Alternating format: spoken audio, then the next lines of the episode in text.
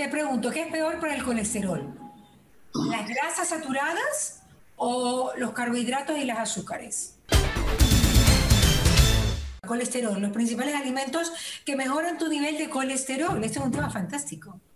Súper frecuente, yo lo veo todo el tiempo y lo y, lo, y, lo, y no, lo, no le prestamos la suficiente atención realmente, porque es como, ah, sí, me salió el colesterol un poquito alto, y no, no, no tomamos medidas en el asunto o creemos que solo la pastillita nos va a ayudar a bajarlo y no prestamos realmente, o sea, no, no le tomamos asunto, no, no ponemos cartas sobre el asunto. Y yo lo veo siempre vienen pacientes a decirme, no, es que quiero bajar de peso, y yo empiezo a preguntar, a preguntar, y ahí me dicen, ah, sí, y la última vez que me hice exámenes me salió el colesterol alto. ¿Cuál, cuánto, ¿Cuánto es lo normal de colesterol, Jessica? Debe estar por debajo de 200, pero más allá de eso, porque ahí te hablamos de un colesterol total, hay que prestar atención a qué tipo de colesterol es, porque el colesterol total es todo, ¿no? Pero el colesterol puede ser HDL o LDL. El HDL es el que catalogamos como colesterol bueno, y el LDL es el que catalogamos como colesterol malo, ¿no? Entonces, eh, ¿cuál es la diferencia? Pues que el malo tiene la capacidad de adherirse a la pared de nuestras arterias y va como pegándose y una gotita de colesterol malo no pasa nada. El problema es cuando se van volviendo placas que denominamos placa de ateroma, que aumenta la presión arterial, puede generar trombos, estas plaquitas se pueden soltar y generar accidentes cerebrovasculares o eh, infartos, ¿no? Y el bueno, por otro lado, es como una escobita, va ayudando a despegar ese colesterol malo para que tu organismo lo pueda metabolizar. Ok, perfecto. Entonces vamos a la pregunta como tal del tema. ¿Cuáles serían los alimentos que ayudan a bajar el colesterol malo y que suba el bueno o que esté la escobita para limpiar el malo? Ok, la fibra es muy importante. Volvemos al tema, al tema de los productos integrales, sobre todo los cereales, por ejemplo, la quinoa, el arroz integral, el trigo integral, las leguminosas como la lenteja, el frijol, los garbanzos. Esta fibra se ha visto que ayuda mucho en el proceso de digestión a, a reducir un poco la absorción de este colesterol, o no reducirla, sino al menos irla repartiendo de forma mucho más homogénea. Aparte que los alimentos que te acabo de mencionar no contienen absolutamente nada de colesterol, no tienen colesterol. Las verduras, los, los carbohidratos como la lenteja, el frijol, los garbanzos, no contienen colesterol y por el contrario tienen este alto contenido de fibra que me van a ayudar a bajarlos. Otras cosas, las grasas buenas, ¿no? Las grasas buenas me ayudan a mejorar este colesterol bueno, este colesterol HDL. Entonces ahí empezamos pues a hablar nuevamente de el aguacate, un aceite de oliva virgen extra, unos frutos secos como unas nueces, unos eh, almendras, pistachos y demás, ¿no? te, pregunto, eh, ¿qué es peor, te pregunto, ¿qué es peor para el colesterol? ¿Las grasas saturadas o los carbohidratos y las azúcares? Las grasas saturadas, totalmente. Las grasas saturadas, directamente las grasas saturadas, porque siempre, primero las grasas saturadas las vamos a encontrar mucho en la grasa de origen animal ¿no? Eh, que van a ser pues todos los cortes de carne que sean grasosos, la carne roja, las costillas, el cerdo, los embutidos, incluso gran parte de, eh, los, de pescados o mariscos sobre todo son altos en colesterol, ¿no? Ahora, el tema del azúcar, como mencionabas, o los carbohidratos refinados, son también un problema porque las personas con diabetes o las personas con sobrepeso y obesidad también tienen tendencia a elevar el colesterol alto, ¿no? Porque una cosa es que tú comas alimentos que son ricos en colesterol y otra cosa es que tengas otras circunstancias como una diabetes, como un hígado graso o como ya un sobrepeso y una obesidad que va a hacer que no se metabolice bien, ¿no? Y ahí también entra el aspecto genético, porque el colesterol no solo depende de lo que comes o de tus hábitos o de tu peso, depende también de tu genética. Claro, eso es cierto. Ahora, entonces eso quiere decir que si la gente hace dieta keto, estaría yendo en contra de su colesterol. O sea, sería muy malo para el colesterol. Porque la dieta keto es per se, per se grasa saturada, que es, eh, ¿cómo se llama? la, la, pielcita del pollo y todo esto que, que es tan delicioso y ahí viene un punto de debate súper importante que me encanta que lo hayas tocado, porque eh, ahí está el, debate, ¿no? O sea, yo como el colesterol también depende mucho de la parte genética, hay personas que realizan dieta keto y tienen colesteroles perfectos. Y yo he tenido pacientes que han realizado una dieta keto y me han venido con colesteroles por los cielos, o sea, colesterol de 500, ¿no? Entonces, por ese motivo, la dieta keto tiene que estar indicada y pautada por un profesional que sí o sí requiere unos exámenes de sangre previos y una historia clínica. Porque si tú me dices a mí, yo te pregunto en tus antecedentes familiares y tú me dices, mi papá tuvo infarto, mi papá tiene problemas de colesterol, yo no me iría a la dieta keto como una principal estrategia para tu dieta de pérdida de peso. ¿No? Yo me iría por otras estrategias que van a evitar que pudieras tú debutar con esto porque tu factor genético va a ser muy, muy importante y muy dominante en este caso. y okay. mismo puede haber pacientes, pero el problema de la dieta keto no es la dieta keto, es que está mal pautada. Ya, esta vez pautada a personas que no la deberían hacer. Ok, o sea, las personas que tienen problemas con el colesterol genéticamente no deberían hacer dieta keto. Yo no lo recomiendo.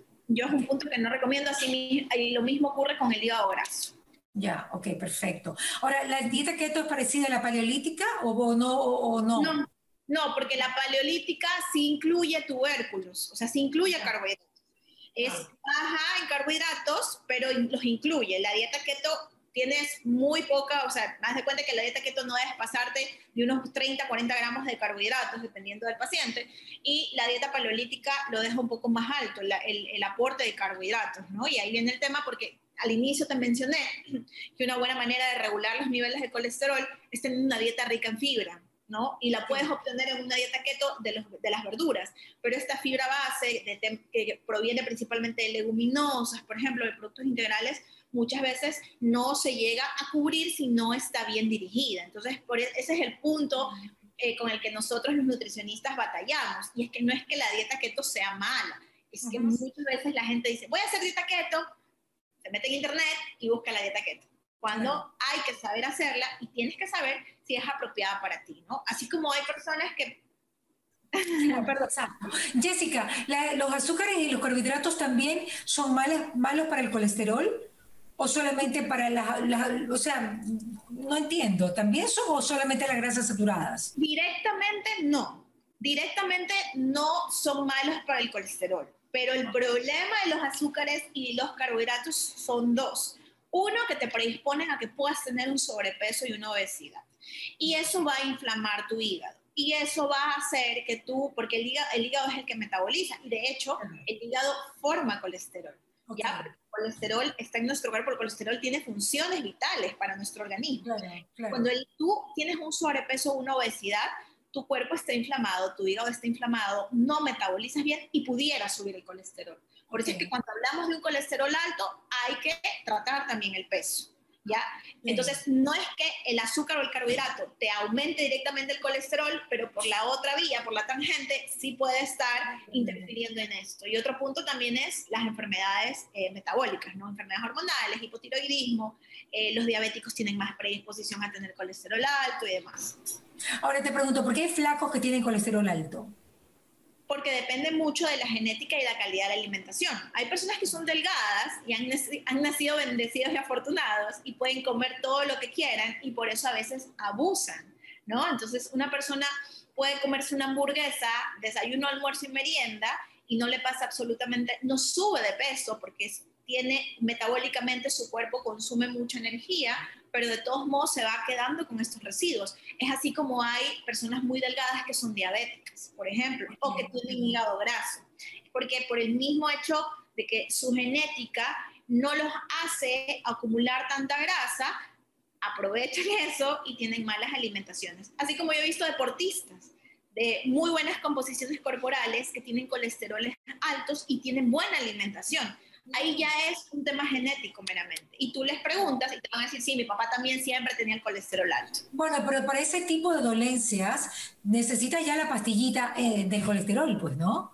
Porque hay momentos en que así tú comes lo mejor y que seas deportista, no te baja el colesterol. Es un tema de una enfermedad que tienes que tomar la pastilla. Claro, es que sabes que a veces las personas piensan que es lo uno o lo otro y no entienden que somos conjunto. O sea, la, la, pastilla que te dan para el colesterol, la pastilla que te dan para la hipertensión, la pastilla que te dan para la diabetes, te la tienes que tomar, pero no te va a servir de nada o no vas a tener el mismo resultado si lo acompañas de alimentación. Y va a haber un momento que entre las dos eh, terapias, los dos abordajes, tus valores van a mejorar tanto que a lo mejor te quitan la pastillita, ¿no? Y ya no la necesitas. Y lo puedes manejar solo con alimentación. Pero hay muchos pacientes que dicen, ah, no, no, yo me tomo solo la pastilla y sigo comiendo lo mismo. No, o sea, es que no me voy a tomar la pastilla y me voy a cuidar de mi alimentación. Bueno, hay doctores, hay doctores que tienen esa teoría.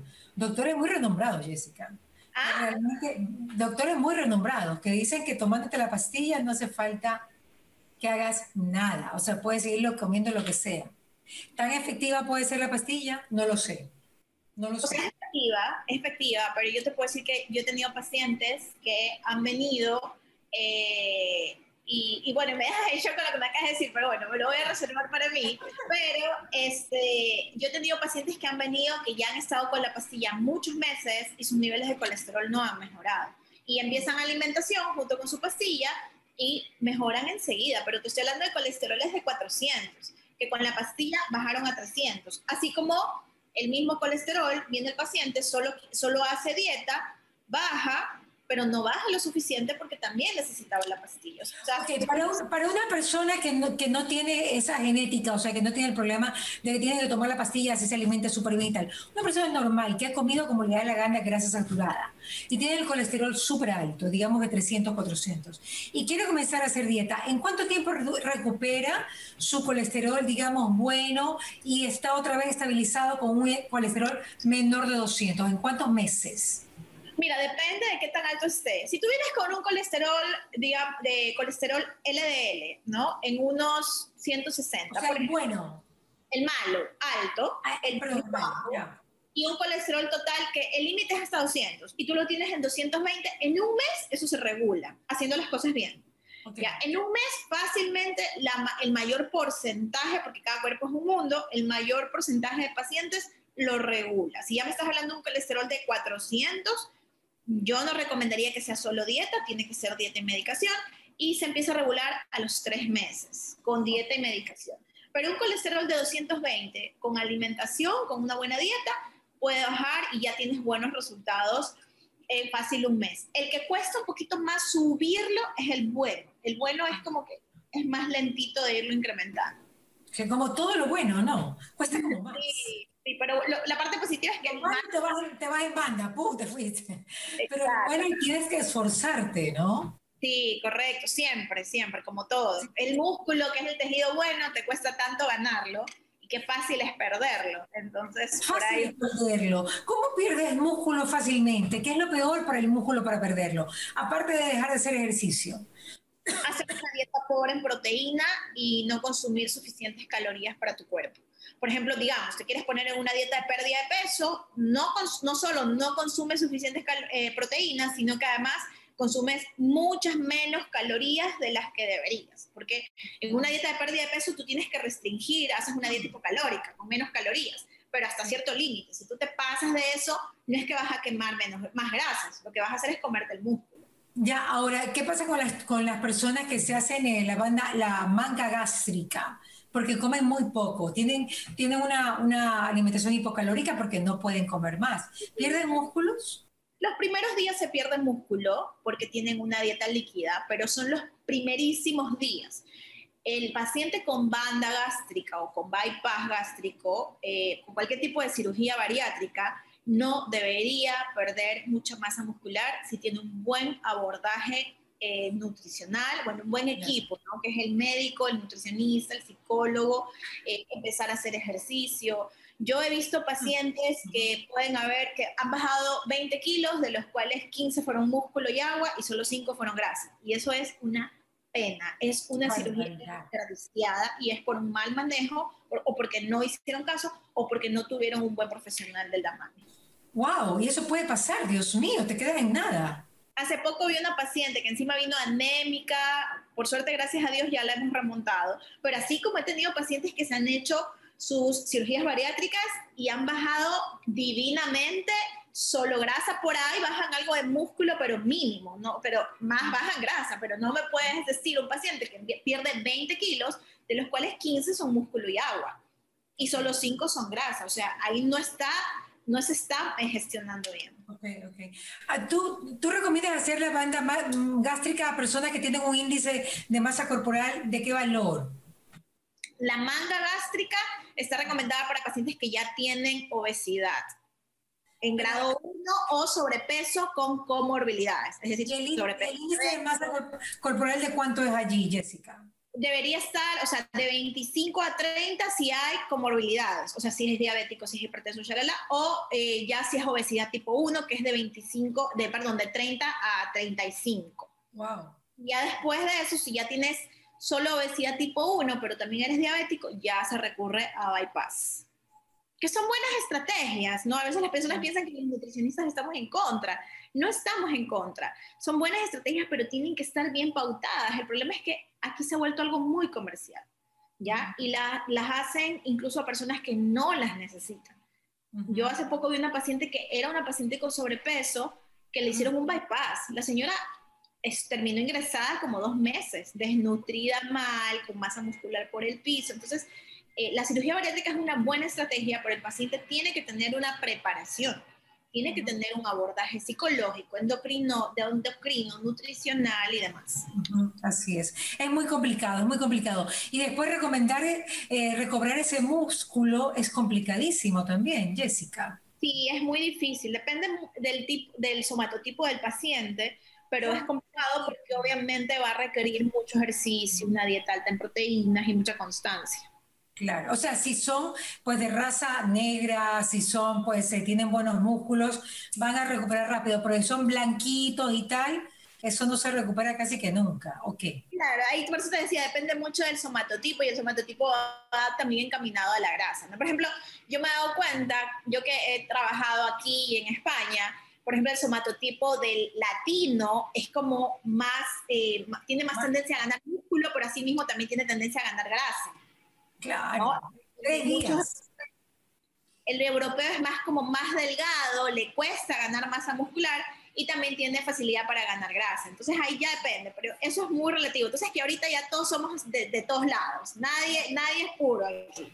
No, pues todos somos mestizos, obviamente, claro. Pero sí hay personas que tienen, como tú dices, eh, bueno, digamos que tienen más influencia, pues, negra, indígena, y eso también importa en la musculatura o en la grasa, ¿no? Totalmente. Yo recuerdo cuando trabajaba con futbolistas, había futbolistas que, o sea, generaban, se les caía la pluma, se agachaban a coger la pluma y les salió un cuadrito nuevo. O sea, era una cosa de locos la velocidad, cómo ganaban masa muscular. Y claro, hay futbolistas que no pueden pesar mucho, y no podíamos darles ni suplemento. Aunque la hoja, el libro te dice que de cajón tenían que usar suplementación, no les podías dar porque se te disparaban en masa muscular. Y tú les preguntabas, ¿y usted qué come? Verde frito. Y en el almuerzo, verde frito. Y en la merienda, verde frito. Y cuadritos por todos lados, ¿no? Y ahí era como tú te das cuenta y decías, mira, contra la naturaleza, la ciencia muchas veces no puede. Claro. Entonces estamos, esto es arar en el mar, Jessica. Nosotros, o sea, estamos arando en el mar va a ser tan difícil poder ser, como, no sé, o sea, tener un cuerpo de negra bien, bien fibroso y bien, bien puesto. Es casi imposible. ¿Cómo lo logró J. Lo, por ejemplo? Bueno, J. Lo tiene genética latina y también J. Lo tiene entrenadores personales. J. Lo vive de su imagen, vive de su cuerpo, tiene todo el dinero del mundo para dedicarse a eso. Entonces, si tú eres constante, si, lo, eh, si trabajas tu cuerpo, si cuidas tu alimentación, cuidas tu mente, porque también nuestro cuerpo depende mucho de hormonas que dependen de la mente, puedes conseguirlo. Pero también yo creo que es cuáles son tus estándares. O sea, realmente todas queremos llegar a tener el cuerpo de J-Lo. Probablemente sí, pero también yo creo que es mucho más bonito trabajar sobre sacar la mejor, mejor versión de ti sin comparaciones. Porque estás de acuerdo que muchas no vamos a tener el cuerpo de J-Lo y muchas no, porque a lo mejor nuestra genética no nos lo va a permitir. Entonces, más allá de decir yo quiero el cuerpo de J-Lo, que probablemente todos los que lo, quisiéramos, también es como decir, ¿sabes qué? Me voy a cuidar, voy a comer bien, voy a hacer el ejercicio que puedo con mi tiempo, eh, con, lo que hago, y me voy a sentir bien y voy a ser la mejor versión de mí misma y ya está.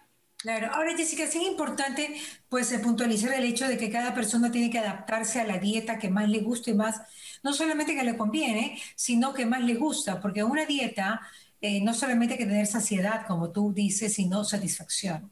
Totalmente. No te satisface, por eso la gente escoge diferentes tipos de dieta, ¿no? Correcto, es completamente válido. O sea, todos somos, eh, somos un mundo y en alimentación yo lo veo a diario, ¿no? Lo que le gusta al uno no le gusta al otro. Y realmente lo que eh, la dieta, no existe la dieta perfecta, sino la dieta perfecta es la que se adapta a ti, que tú vas a poder hacer a gusto. Porque mientras tú comas rico y te guste, tú lo vas a hacer a largo plazo. O sea, a mí no me sirve nada estar a punta de lechuga y pollo y sufrirlo y hacerlo un mes y después del mes volver a lo mismo de Aquí el problema es enamorarse del proceso, comer rico. Sin restricciones me refiero a que si un día sales o vas a la casa de tu mamá y te tiene el caldo de bola, que te encante, que tú dices, uy, eso es una bomba calórica, pero ¿qué importa? No lo como todos los días. Mi mamá me lo ha hecho con todo el amor del mundo. Me lo voy a comer y me lo voy a disfrutar sin culpa. Ahora, Jessica, te pregunto algo. ¿Por qué razón el carbohidrato y el azúcar te da, eh, te, digamos, te, te, te predispone para comer más en pocas horas, lo que no te pasa con la proteína? Porque todo tiene un tiempo, los, nutrientes tienen un tiempo de vaciado gástrico inicialmente, eso es uno de los puntos, ¿no? Entonces, ¿qué quiere decir esto? Tú, las grasas y las proteínas son más difíciles de digerir. Tu aparato digestivo va a demorarse más en absorberlas, por lo que te van a mantener lleno durante mucho más tiempo. esto sucede con proteínas grasas. Ok, ok, es solamente por eso. Sí, y los carbohidratos eh, son más rápidos de digerir y por eso te da, puede dar hambre más rápido. Pero por eso es que nosotros hacemos siempre énfasis en el tema de los carbohidratos integrales, porque el carbohidrato se absorbe rápido, pero si está acompañado de fibra, esta fibra, en cambio, se absorbe súper lento. Entonces la fibra va a ser como un guardián del carbohidrato en sí, ¿no? del, del, azúcar, por así decirlo. Y luego, por ejemplo, los, azúcares como un dulce, una torta, imagínate que es este, harina blanca con azúcar blanca, oye, eso se absorbe súper rápido y es el arma de doble filo de los dulces, que te lo comes una gran cantidad de calorías en poco espacio, porque tú visualizas un poquito de agua. Si tú un poquito de agua le pones una cucharada de azúcar, dos cucharadas de azúcar, tres cucharadas de azúcar, sigue siendo la misma cantidad de agua. El volumen es el mismo, pero triplicaste las calorías. Entonces te consumiste algo con muchas calorías que se absorbió así y al ratito te lo podrías volver a comer. No pasa lo mismo con la grasa. Tú comes grasa y ya te quedas como que medio lleno. Me encantó. Gracias, Jessica, te entendí perfecto. Un abrazo para ti, reina. ¿Qué pasa con Mariela? Llegó a ustedes gracias al auspicio de Municipio de Guayaquil, Calipto, UTEC, ATM, Ceviches de la Rumiñahui, EQR, Urbaceo, Interagua, UTPL y Labo Médica.